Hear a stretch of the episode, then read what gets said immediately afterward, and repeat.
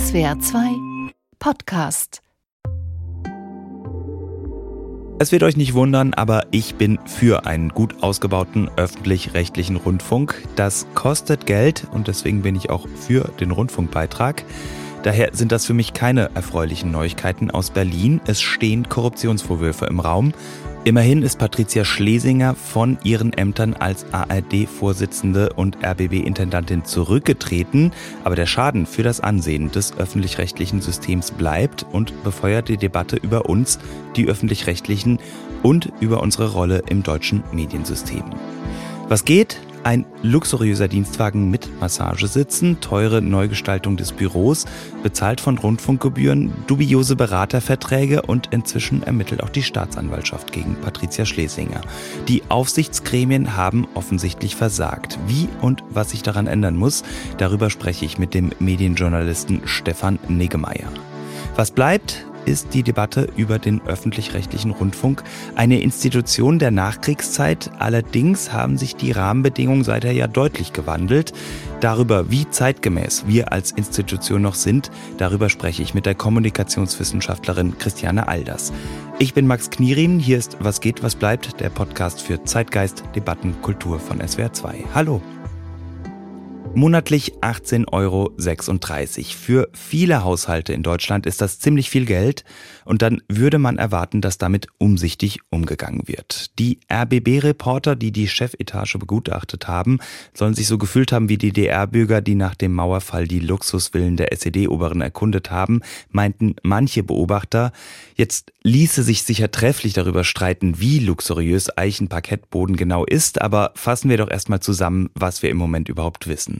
Dazu begrüße ich Stefan Niggemeier im Podcast. Er ist Gründer und Redakteur beim Online-Magazin Übermedien. Hallo. Hallo, guten Tag.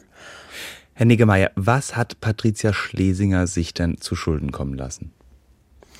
Es ist ein ganzer Berg von Vorwürfen, von denen einige auch noch nicht wirklich abschließend überprüft sind. Also das muss man auch sagen, dass mhm. gerade auch ein Teil der, der heftigeren Vorwürfe durchaus komplex ist und gerade noch untersucht wird.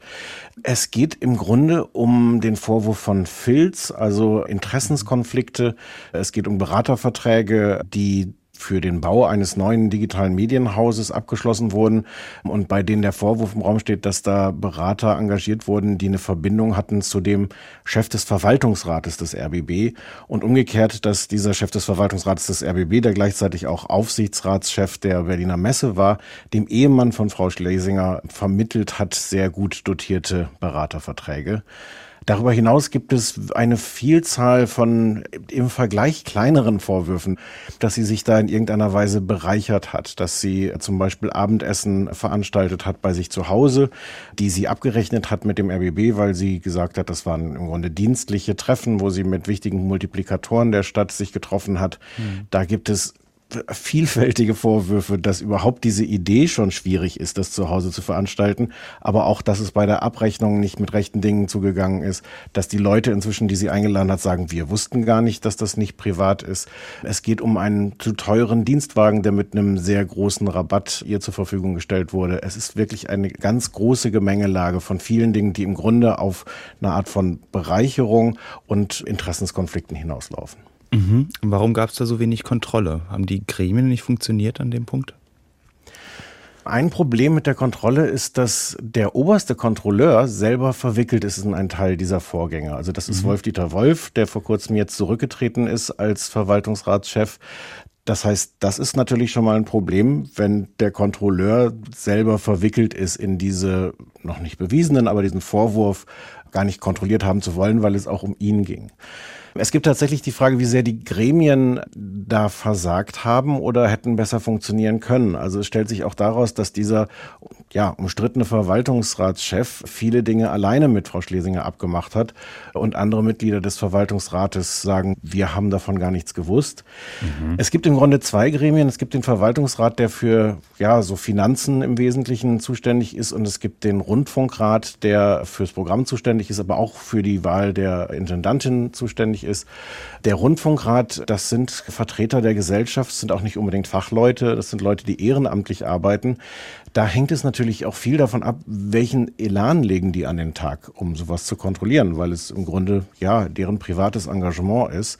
Mhm. Da hört man auch, dass die sehr spät aufgewacht sind. Sie seien jetzt aufgewacht, aber da gab es wohl auch nicht das Gefühl, dass man da sehr genau hinschauen muss. Und zusätzlich gibt es die Frage, sind eigentlich so die internen Abteilungen, so zum Beispiel die Compliance-Abteilung, die genau mhm. dafür zuständig ist, sowas zu prüfen, unter welchen Bedingungen darf sich denn die Intendantin die Büroetage erneuern lassen oder einen Dienstwagen kommen lassen, dass die im Grunde viel zu klein ausgestattet sind. Mhm. Also haben da relativ viele Leute aufs Mal, naja, ein bisschen zu viel Bräsigkeit an den Tag gelegt oder gibt es da ein strukturelles Problem? Es gibt auf jeden Fall ein strukturelles Problem. Ich glaube, da gibt es inzwischen eine große Einigkeit, dass sowohl die internen Kontrollen als auch die externen durch zum Beispiel den Rundfunkrat, dass das gestärkt und besser aufgestellt werden muss. Insbesondere, weil auch die Hierarchien so sind, dass teilweise die Kontrolleure dann berichten an die Intendantin, so dass es irgendwie schwer ist, die Intendantin damit zu, zu kontrollieren. Es ist noch offen, ob es ohnehin auch ein größeres System gab, insbesondere beim RBB, also dass in der Geschäftsleitung noch mhm. mehr Leute sich im Grunde auf eine Weise bereichert haben oder zumindest verhalten haben, die jetzt das muss man immer dazu sagen, es ist noch unklar, ob sie damit wirklich gegen das Recht verstoßen haben oder auch nur gegen interne Regeln verstoßen haben, aber zumindest in einer für ja, den öffentlich-rechtlichen Rundfunk unguten Weise agiert haben. Also inwieweit es da wirklich ein System von, von vielen Leuten in der Geschäftsleitung gab, die sich so verhalten haben. Mhm. Es wirft insgesamt ja ein schlechtes Licht auf den öffentlich-rechtlichen Rundfunk und es gibt so das Bild ab, ne? Also man kann sich das richtig vorstellen. Die Intendantin sitzt da im obersten Stockwerk zusammen mit Politikern, über die sie eigentlich kritisch berichten sollte. Die schlürfen Champagner und äh, genießen luxuriöse Abendessen. Das passt genau ins Narrativ von abgehobenen, elitären öffentlich-rechtlichen, was manche Gegner des öffentlichen Rechtlichen verbreiten wollen, oder? Genau, und da kann man sich natürlich nicht beschweren, äh, wenn man dieses Klischee, diese Vorurteile bedient, wenn die offensichtlich an manchen Stellen wahr sind. Man muss da auch genauer hingucken. Was jetzt auch passiert, ist, dass ein paar Dinge skandalisiert werden, die vielleicht einfach auch üblich sind. Also inwiefern mhm. diese Essen jetzt wirklich Luxusessen waren, ja, das sieht schon nicht gut aus, aber wenn jetzt so jede Quittung auch von jedem Sofa, was da angeschafft wurde, skandalisiert wird, ich glaube, da finden auch ein paar Übertreibungen statt. Aber was man auch sieht, es ist nicht nur, dass die Kritiker des öffentlich-rechtlichen Rundfunks sich bestätigt sehen, es ist halt auch ein Schlag ins Gesicht für die Mitarbeiter. Also der RBB mhm. ist eine der kleineren ARD-Anstalten. Der hat eigentlich wirklich nicht viel Geld und da wird auch ziemlich gespart, gerade bei Mitarbeitern und im Programm. Und das ist natürlich sowohl für die Mitarbeiter als auch für die Beitragszahler dann ein Ärgernis zu sagen, Moment mal, ihr spart im Programm, aber wenn es dann um die Ausstattung der Chefetage geht, da guckt ihr nicht so genau hin. Das ist in vielerlei Hinsicht wirklich ein verheerender Eindruck, der da entsteht. Mhm. Also Frau Schlesinger schien da nicht sonderlich beliebt zu sein. Es ging ja auch relativ schnell mit sehr kritischen Berichten über sie, oder? Aus den genau. eigenen Reihen. Ich glaube, es gab da wirklich einen, Schock, weil sich das viele Leute auch nicht so vorgestellt haben, dass das so ist, weil man insgesamt dachte, naja, wir sparen jetzt alle mhm. und sich vielleicht nicht vorstellen konnte, dass es da solche Ausnahmen gibt oder solche Missverhältnisse. Mhm. Und ich glaube auch, dass es ein ganz gutes Gefühl jetzt gibt, aus dieser Wut bei vielen Mitarbeitern zu sagen, okay, wir müssen jetzt das maximal aufarbeiten, maximal transparent sein und wir müssen uns auch an die Spitze derer stellen, die da jetzt für Aufklärung sorgen.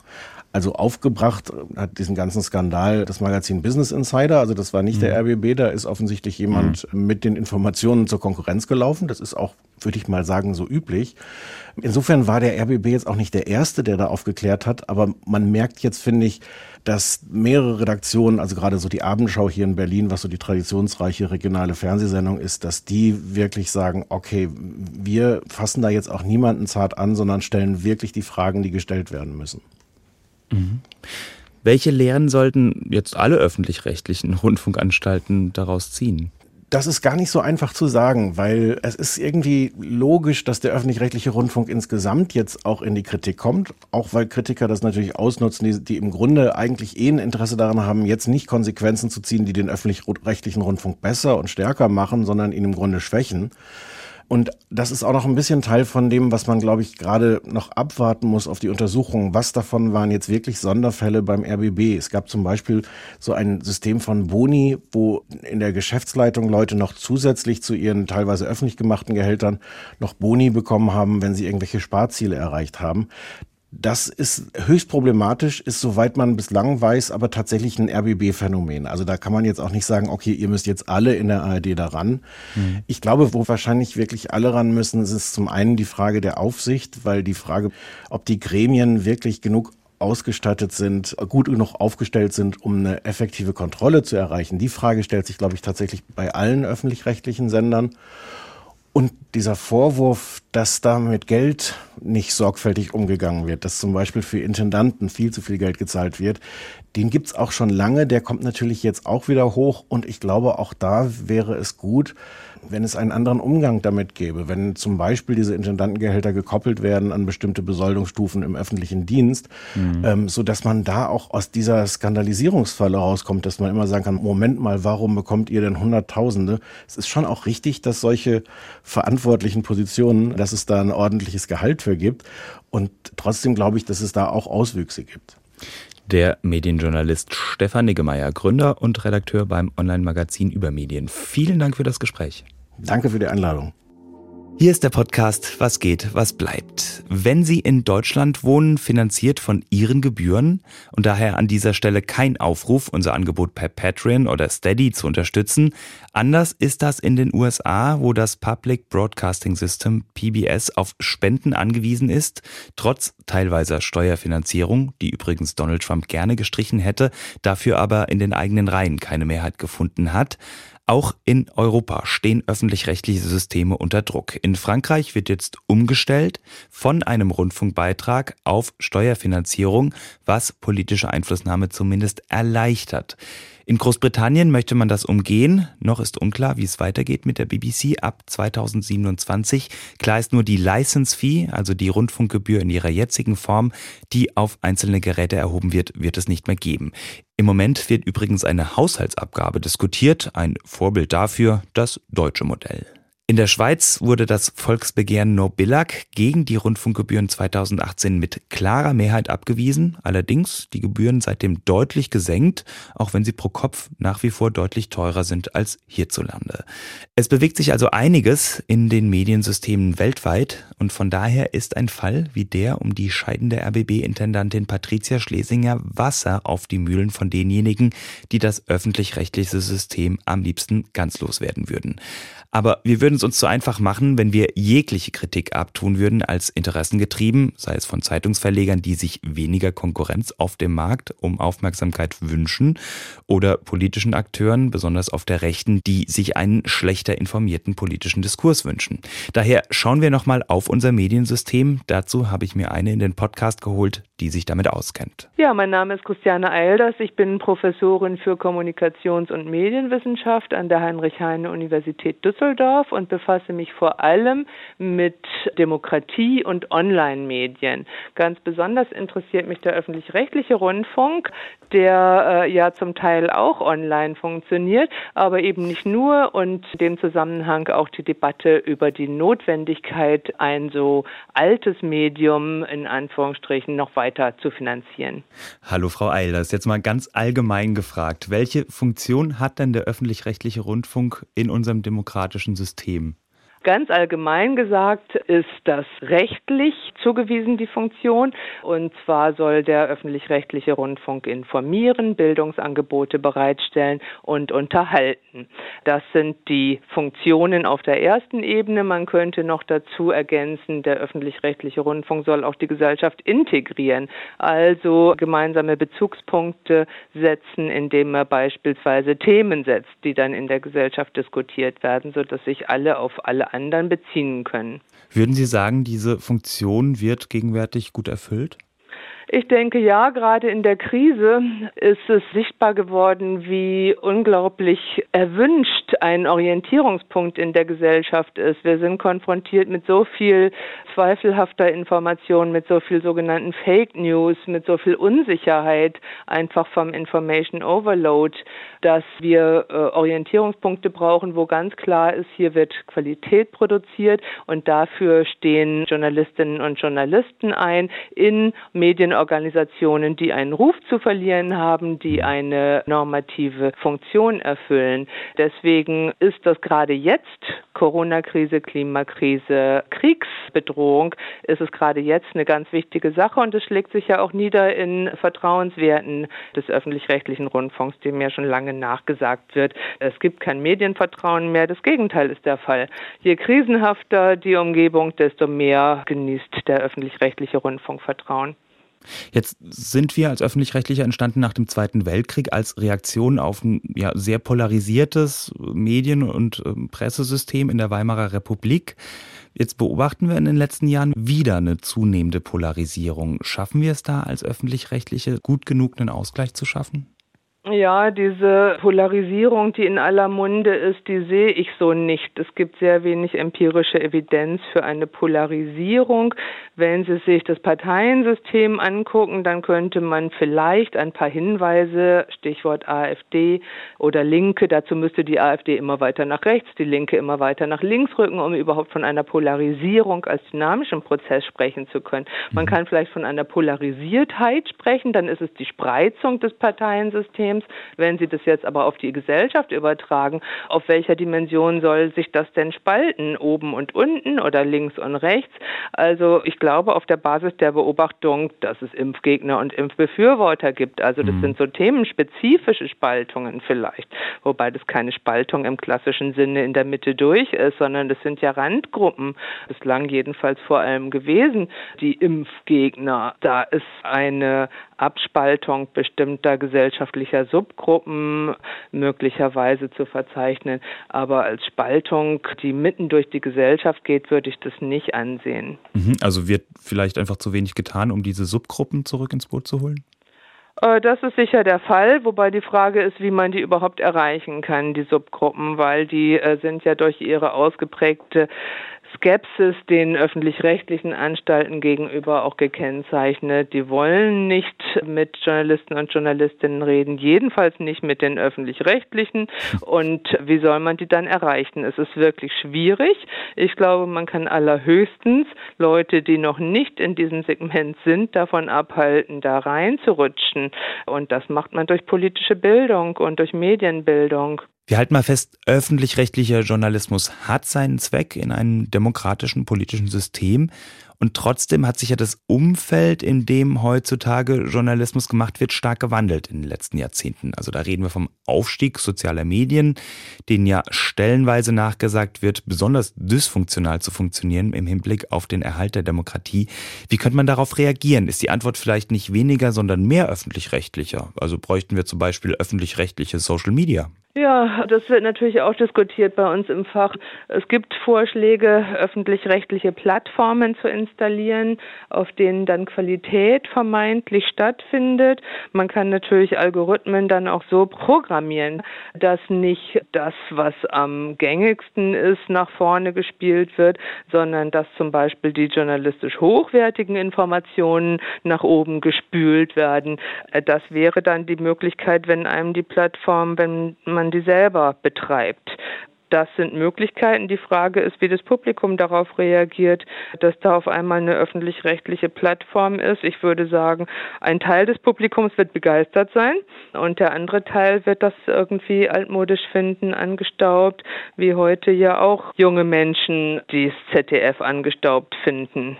Es ist nicht die Tatsache, dass Kommunikation in Netzwerken verbreitet wird, sondern es sind Algorithmen, die so produziert werden, so programmiert sind, dass die Leute möglichst lange bei bestimmten Beiträgen verharren. Und das führt eben dazu, dass Empörungskommunikation besonders erfolgreich ist. Also müsste man eigentlich die Algorithmen der privaten Plattformen regulieren, um da eben ja. Empörung zu minimieren. Ja, Das wäre eine Möglichkeit, aber das ist der Schrei nach Regulierung. Das kommt nicht gut an. Und äh, dann könnte man äh, besser entgegensetzen, da eine eigene öffentlich-rechtlich betriebene Plattform zu generieren. Das kostet. Und bei Gebühren wird es dann immer kritisch bei der Zielgruppe, die man rankriegen möchte. Damit wären wir ja auch bei, bei so einer Grundsatzfrage, finden Sie die Gebühren in Deutschland angemessen?